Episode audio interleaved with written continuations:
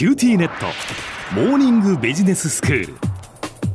今日の講師は九州大学ビジネススクールで世界の経営環境の変化について研究なさっている村藤勲先生です。よろしくお願いします。よろしくお願いします。先生今日はどういうお話ですか？今日環境規制の強化と、えーバッテリーベースの EV という話なんですけども、はい。真鍋さんがめでたくノーベル賞を取ったじゃないですか。ええええそれでパリ協定っていうのがあってねはい。産業革命後できれば1.5%アップに抑えると。最悪でも2度、えー程度に抑えるというのがあるでしょ。ええ。でそのためにカーボンニュートラルを2050年までに達成すると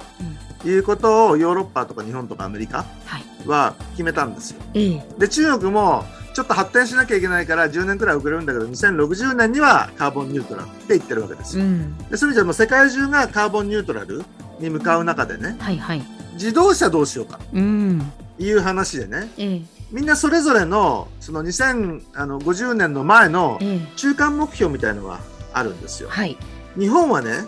2035年までにハイブリッドを除くガソリン車販売をゼロにすると。ハイブリッドは別に売り続けててもいいでしょう。ハイブリッド以外のガソリン車を2035年までにゼロにするというふうに言ってたんですよ。はいところがね、ヨーロッパが2035年までにハイブリッドを含むガソリン車の販売をゼロにするうんっていうふうにハイブリッドダメって言ったんですよ。それでアメリカも、アメリカ2035年じゃなくて2030年までにね、プラグインハイブリッドを含む EV 販売を50%にするとはいいうふうに言ったんですよ。で、ええプラグインハイブリッドはいいんだけど、ハイブリッドはいい方の50%に含まないというふうに言ったもんで、トヨタとかあの日本政府は困っちゃったんですよ。ハイブリッドいいって言ってたのにね。ええええ中国も2035年までにね、プラグインハイブリッドを含む EV50% にすると。これもハイブリッドはその50、あの、いい方の50%に入んないんですよ。はいで、なんでこのヨーロッパとかアメリカとか中国がね、ハイブリッドダメって言ったと思いますそのハイブリッドも含むエンジン搭載車っていうのはそれをやめないともうカーボンニュートラルのその達成が見込めないっていうことなんじゃないですか？2050年までのよくわかりましたね。はいお任せください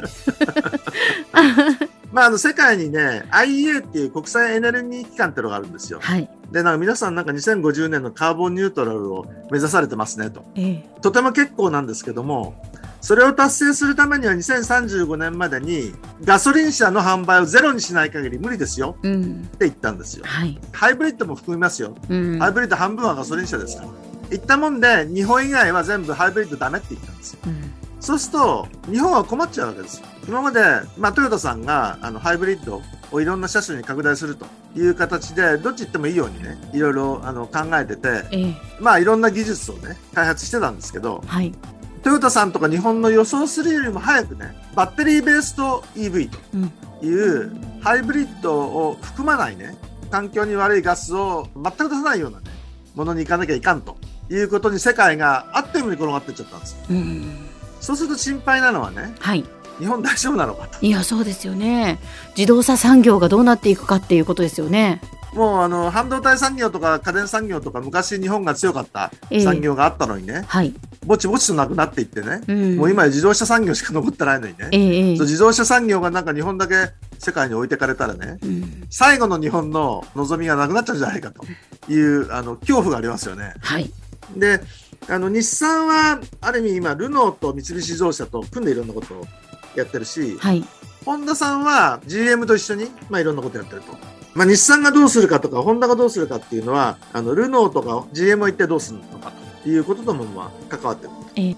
で、アメリカ企業としてはね、テスラみたいな EV 専業もあるわけですけども、はいあの GM だとかフォードはあのどうするかと。GM が2035年までに ZEV って言ってね、ゼロエミッションビークルというようなものにあのする。それから2030年までにバッテリーベースと EV にあのするというようなことをフォードもヨーロッパであのそういう規制が出てくるんだったらね、うんそのちょっと前までにあの EV にしなきゃいかんというようなことを言い始めてるんですね。はいで、中国は中国で、キリ自動車っていうのが、フォードからボルボ買ったり、それからマレーシアのプロトン買ったりあのする一方でね、上海汽車っていう大手があるんですけども、はい。上海汽車が上海通用五両汽車っていう子会社を持ってるんですけど、うん。でここにはあの GM も出資してるんですけど、ここがね、格安 EV ってのを始めてね、あの一番安いやつ50万円くらいで売ってるんですよ。頂上汽車っていう中国の自動車会社も7万円くらい、まあ100万くらいでも売り出すという状況になってきててね。今までのテスラってのは結構高い EV を売ってたわけですけど、はい。中国があの安い EV を 売り始めるとうね、ん。まあ怖いわけです。日本はついていけんのかと。うん。で、EV のコスト競争力って車載電池によるわけですよ。うん。その EV コストの3割とか5割はね、車載電池って言われててね、はい。2010年にはね、800ドルくらいえリチウム電池でコストかかってたのが、2020年までにね、800ドルが120ドルまで下がってきたんですよ。68ドルくらいまで下がればね、はい。多分その EV 価格がガソリン車価格と同じくらいになるというふうに言われててね、ええ、ええ。もうちょっとだと。で、2020年にバッテリーベースの EV があの214万台だったものがね、はい。2030年にはその10倍ぐらいの2300万台ぐらいになるだろうという予測でね。ええ。で、そういう意味では、ガソリン車がパタパタっとなくなって、パタパタっと EV になっていくというのはこれから期待されててね。で、それが、どのくらい、その車載電池が安くなるかにかかると。で、その、今はリチウム電池っていうのが、あの、主流なんですけど、これちょっとね、発火リスクがあるもんでね、全固体電池っていうのが、その研究されてね、その方がその安全で航続距離が長くなるだろうっていうんでね、これからそっち行くかもしれないというようなことも起こったりしてる状況です。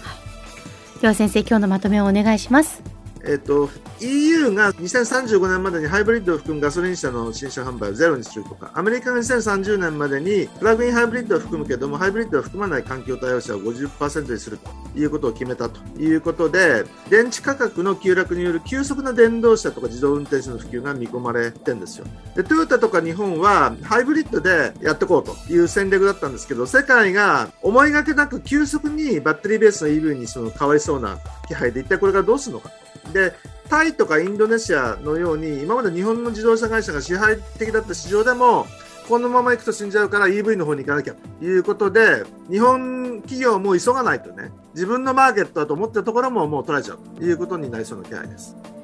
今日の講師は九州大学ビジネススクールで世界の経営環境の変化について研究なさっている村藤勲先生でした。どうもありがとうございました。どうもありがとうございました。